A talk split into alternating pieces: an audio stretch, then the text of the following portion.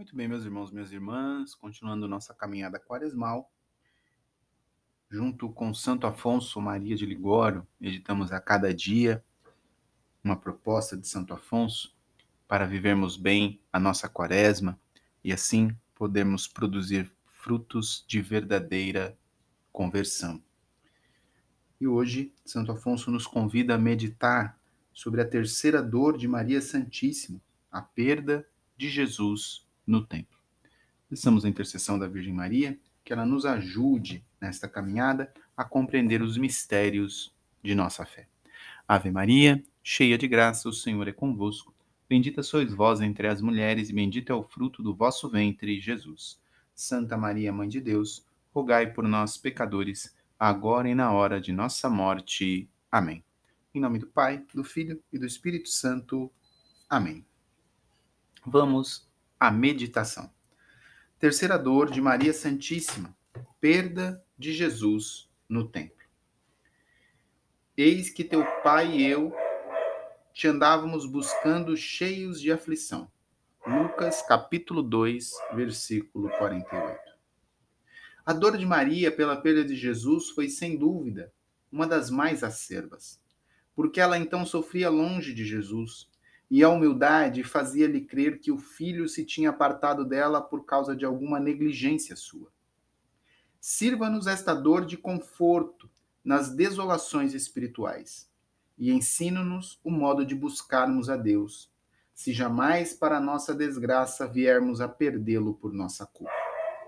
Lembremos-nos, porém, de que quem quiser achar a Jesus não o deve buscar entre os prazeres e delícias, mas no pranto, entre as cruzes e mortificações, assim como Maria o procurou. Quem nascer cego, pouco sente a pena de ser privado de ver a luz do dia. Mas quem noutro tempo teve a vista e gozou a luz, muita pena sente em se ver dela privado.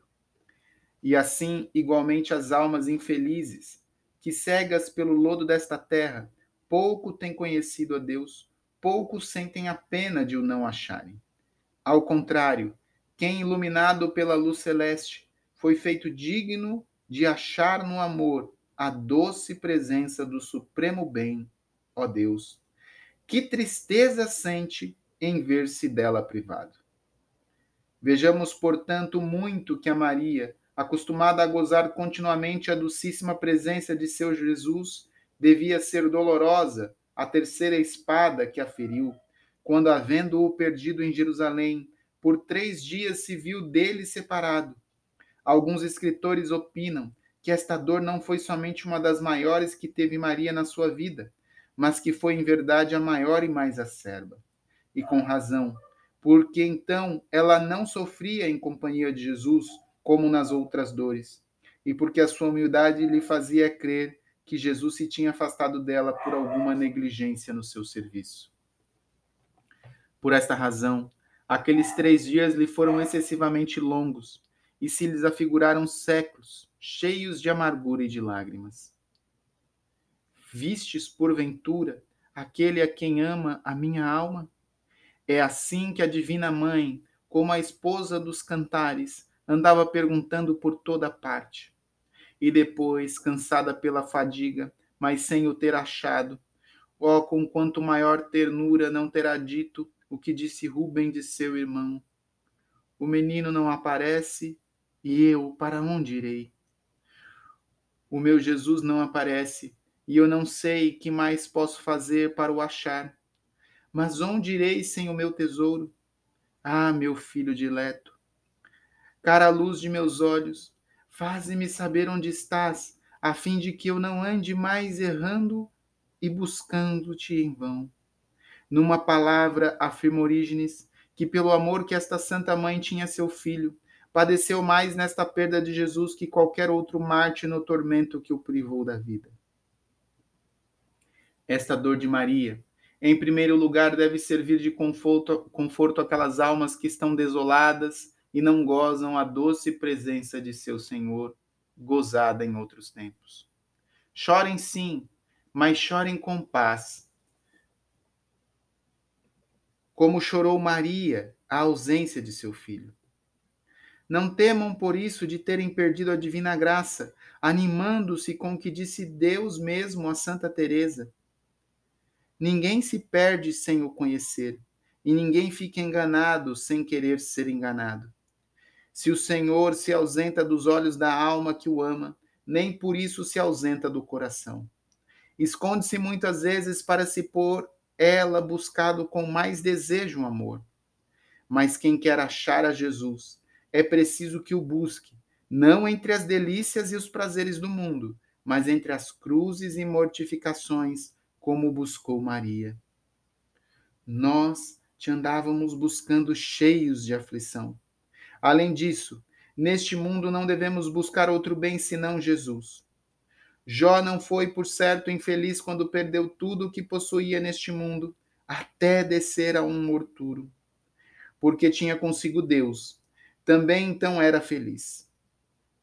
Verdadeiramente infelizes e miseráveis são aquelas almas que perderam a Deus. Se, pois, Maria chorou a ausência do filho, quanto mais deveriam chorar os pecadores que perderam a divina graça e aos quais Deus diz: Vós não sois meu povo e eu não serei mais vosso. Mas a maior desgraça para aquelas pobres almas de Santo Agostinho é que se perdem um boi, não deixam de procurá-lo. Se perdem uma ovelha, não poupam diligência para achá-la. Se perdem um jumento, não tem mais repouso. Mas se perdem o sumo bem que é Deus, comem, bebem e ficam quietos.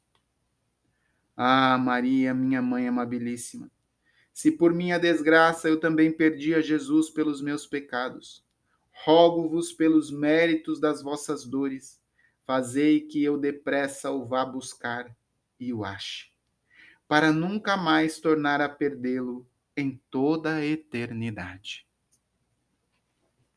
Que por intercessão da Virgem dolorosa, possamos, no dia de hoje, meditando nas palavras de Santo Afonso Maria de Ligório, verdadeiramente buscar a Jesus de todo o nosso coração.